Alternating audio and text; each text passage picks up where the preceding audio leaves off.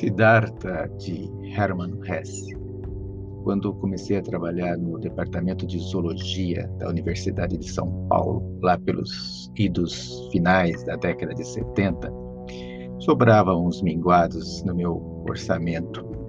Então eu comecei a comprar unidades de uma belíssima e cuidadosa coleção da editora Record, chamada Prêmio Nobel de Literatura, que vinha via reembolso postal. Eu pegava todo mês, eu corria para os correios ansioso para buscar aquele livro de capa dura, feito em bom papel, boa diagramação, boas ilustrações. Enfim, era um luxo para a época.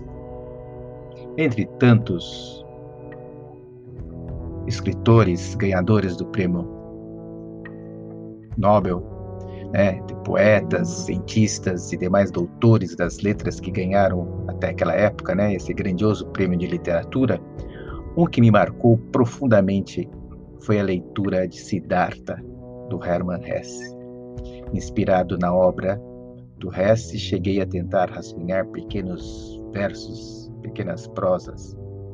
Até hoje tenho pequenos lapsos de lembrança de passagens do livro. Infelizmente, por motivos vários, aos poucos a coleção foi sendo desfeita. E incrível, hoje não tenho nenhum exemplar comigo. Assim como Krishnamur, o Siddhartha de Hesse me marcou, e marcou mesmo, sabendo que o ideal da leitura dele fosse o lobo da estepe, que eu me recusei à época fazer a leitura. Aliás, recusei por longos anos, que eu precisaria chegar ao Nirvana. Vale a pena, quem não leu, que leia Hermann Hesse, que leia Siddhartha, e não apenas o lobo da estepe.